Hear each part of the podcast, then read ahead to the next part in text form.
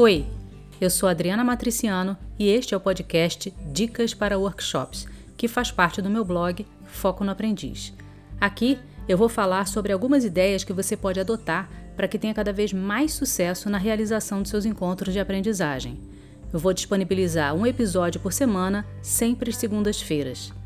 Se você quer saber mais sobre mim, sobre o meu trabalho, acesse meu blog é o www.foconoaprendiz.com.br.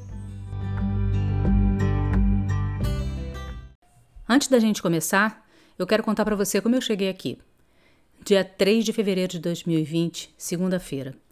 No meu primeiro dia de trabalho, após 20 maravilhosos dias de férias com a minha família, eu fui comunicada sobre o meu desligamento. Em poucos dias eu iria completar sete anos de experiência nesse empregador, onde eu atuava como gerente de aprendizagem e desenvolvimento organizacional. Ao me comunicar sobre o meu desligamento, a minha gestora iniciou a abordagem comentando que, por eu ser uma pessoa muito discreta e fechada, ela, que havia assumido a sua posição há seis meses, não sabia se eu estava triste ou feliz com a condução da área de RH, que estava passando por muitas mudanças desde então. Sobre se eu estava triste ou feliz, eu vou responder mais adiante, porque o objetivo deste relato é explicar o que me levou a começar esse projeto. Voltando. Eu tinha um forte pressentimento de que meu tempo no meu ex-empregador estava chegando ao fim. Os sinais eram muito claros. Minha caixa de e-mails estava com um volume muito abaixo do normal. As demandas que chegavam à minha área eram superficiais e sem uma visão clara de futuro e as minhas propostas de projetos para contribuir com um novo posicionamento mantidas em suspenso. Lendo os sinais, eu tomei uma decisão. Antes de sair de férias, escrevi uma carta a mim mesma para ser lida no momento em que eu fosse desligada. Essa carta começava com algumas palavras de incentivo de mim para mim mesma e seguia com um plano de ação detalhado sobre próximos passos. A ideia era me ajudar a olhar para frente e não ficar parada, sem saber para onde ir. O plano começava com o que eu deveria fazer no dia da comunicação do meu desligamento, no dia seguinte da comunicação, o que acabou me levando a intitular o documento como Day After, e seguia com algumas alternativas para seguir adiante. Porque se tinha uma coisa que estava muito claro para mim, era que uma recolocação no curto prazo não seria fácil. Para o dia da comunicação do desligamento, a carta tinha uma mensagem de despedida com o conteúdo e os destinatários, um bom rascunho para um post no LinkedIn, em português e inglês, um lembrete para comunicar família, mãe, irmãs, sobrinhos, pelo grupo do WhatsApp, e uma orientação para que, quando eu saísse do escritório, fosse fazer alguma coisa muito boa, tipo ir ao cinema, almoçar num lugar bem legal. Para o dia seguinte, eu havia planejado acordar às seis horas, ir à academia ou dar uma corrida e entrar em contato com uma lista de pessoas que eu já havia selecionado para agendar um bate-papo, ou seja, trabalhar meu networking. Na lista de planos alternativos, eu dei uma viajada. Comecei a pensar em tudo o que eu gostava de fazer e como isso poderia se reverter em oportunidades profissionais para mim. A carta foi muito útil. Eu segui o que estava planejado tanto para o dia do desligamento quanto para o day after e tenho seguido na minha lista de planos alternativos. Um dos itens da lista era seguir com uma ação que já estava em andamento, que era a minha preparação para obter uma certificação internacional da Associação de Talento e Desenvolvimento, a ATD. O foco, no curtíssimo prazo, seriam os estudos.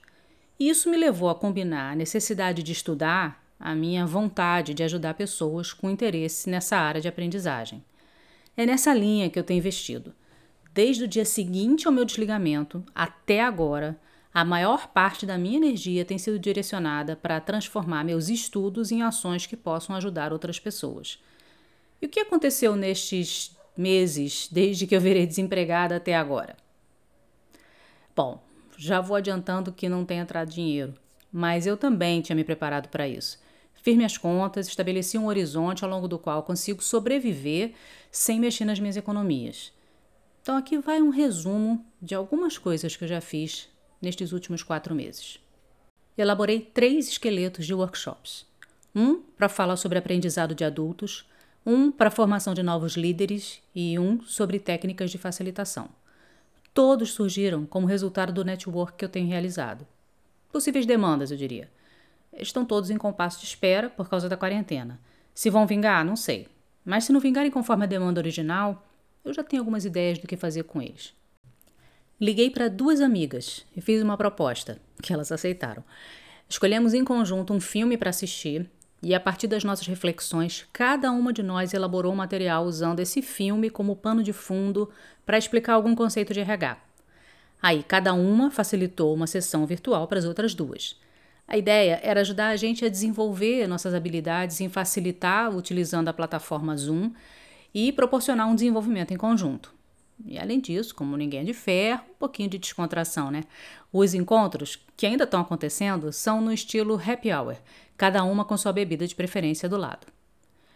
Meti a cara no tema ambiente virtual e elaborei um workshop para falar sobre boas práticas de engajamento em reuniões à distância. Já realizei três desses encontros para profissionais da área. Elaborei dois materiais de apoio sobre reuniões virtuais: um e-book com 11 exercícios e um checklist para ajudar na preparação.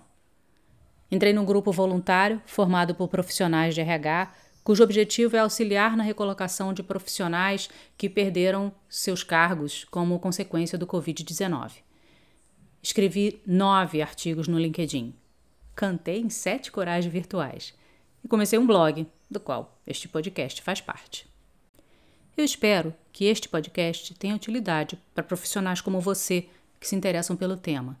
Eu já vou falar sobre qual vai ser a primeira série, mas antes eu vou voltar ao comentário sobre se eu estava feliz ou triste.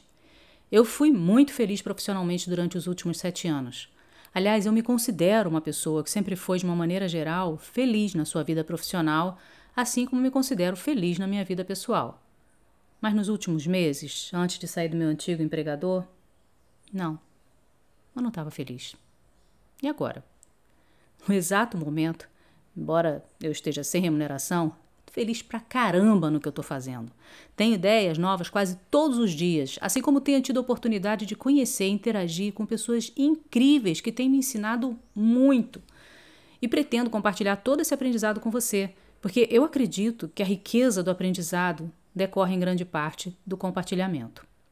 O tema da primeira série vai ser habilidades de um facilitador virtual. Eu vou falar sobre quatro habilidades necessárias e como você pode fazer para desenvolvê-las.